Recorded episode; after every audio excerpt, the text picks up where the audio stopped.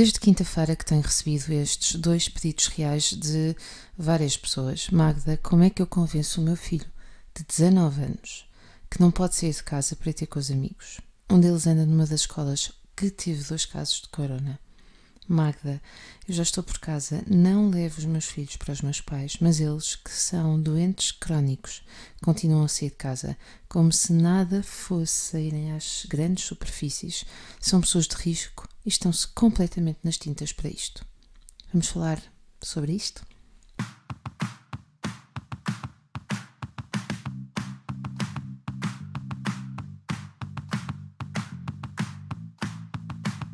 Olá, eu sou a Magda Gomes Dias e este é o podcast do Mamos da Voz. Para além deste podcast, subscreve também a nossa newsletter em parentalidadepositiva.com ou no blog mamosdavoz.com, onde encontrarás milhares de artigos sobre parentalidade, educação e muito mais. É urgente que possamos assumir a nossa responsabilidade social, não só porque por causa dos outros, mas por todo o mundo que está à beira do colapso a vários níveis. De uma certa forma, o coronavírus vem convidar-nos a assumir a nossa responsabilidade para que deixemos de pensar apenas no nosso umbigo.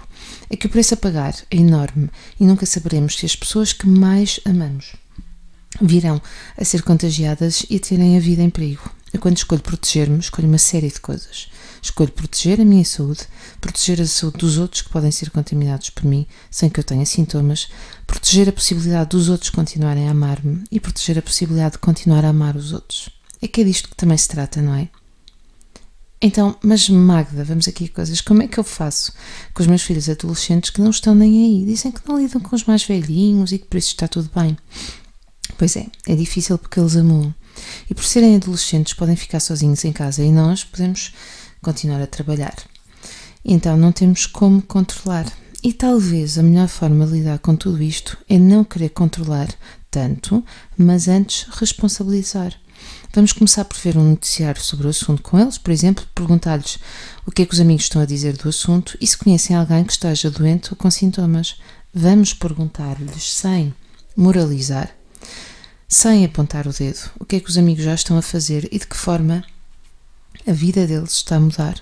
Podemos partilhar sem moralizar, volto a sublinhar isto, que temos amigos médicos ou conhecidos que estão a deixar de estar com as famílias porque possivelmente virão a ficar contaminados e perguntar-lhes o que é que eles acham disso e como é que se o que é que fariam se estivessem no lugar deles. Enfim, vamos ouvir o que é que eles nos têm para dizer, sabendo, sabendo que é uma coisa que não é negociável, é a segurança deles.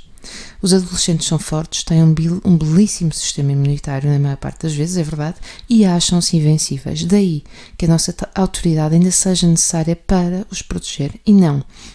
A ideia não é convencê-los ou pedir que aceitem o que lhes estamos a pedir. A ideia é responsabilizá-los, mas isso não significa apontar o dedo. É pedir que nos digam o que já sabem e que assumam a sua responsabilidade. E não há mal nenhum perante tudo o que está a acontecer dizer-lhes eu ouvi o que disseste.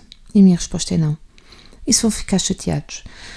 Muito possivelmente, mas quanto mais firmes formos e mais formos pais nós dizermos isto, mais miúdos vão começar a ficar por casa e vão assumir a sua responsabilidade, porque haverá cada vez mais miúdos que o vão começar a fazer.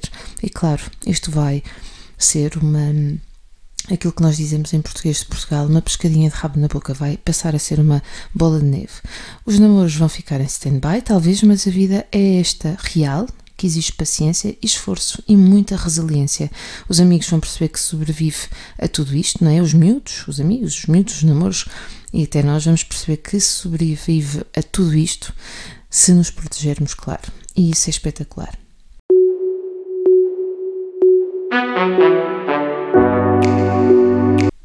E os mais velhos com doenças crónicas que andam a passear pelos shoppings e nas farmácias, o que fazer com eles?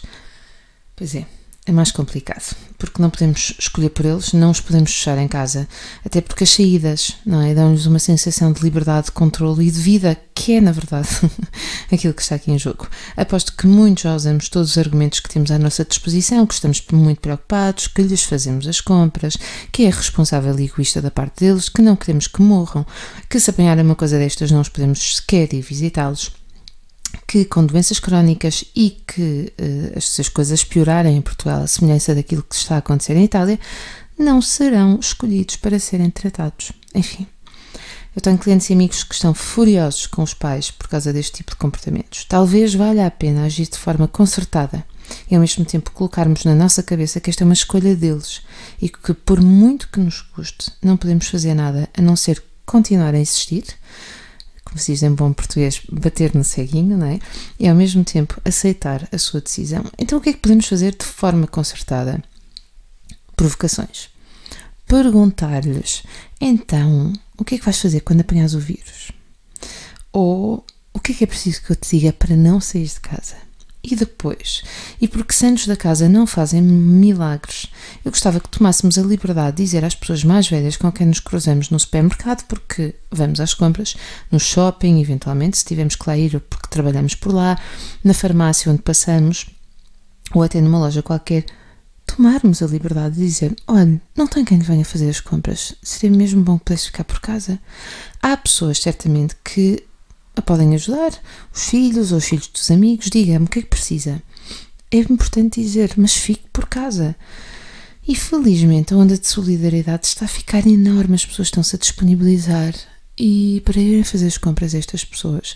Portanto, bem sei que um passeio na rua está com pessoas dá uma sensação de vida, mas essa sensação de vida precisa de ser mantida, não é? Neste caso e neste momento vai ser por casa.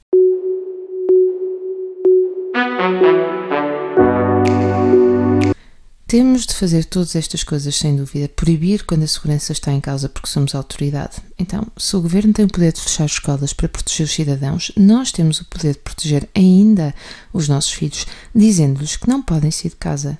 E aos mais velhos que temam em sair, se não for para vocês, pensem que têm filhos e netos que vos querem na família e que é só egoísta pensar que vão ali e nada vos acontece. Até pode não acontecer, mas o coração de quem vos quer bem fica apertadinho e a vontade de vos mandar prender é gigantesca. Gente boa, aguentem-se. No Instagram partilhei um, pot, um post, aliás, com ideias de que fazer com os miúdos e também um artigo no jornal onde participei. Estão lá os links, vê, toma um café virtual com os teus amigos, um chá, almoça com eles, faz todas aquelas coisas que ainda não tinhas feito em casa e que te vai saber bem, como pôr as fotografias em ordem, arrumar, triar, ler, experimentar coisas, sei lá, como cozinhar ou escrever. Gente boa, já sabes, se gostaste deste podcast, partilha, comenta e vemo-nos na segunda-feira.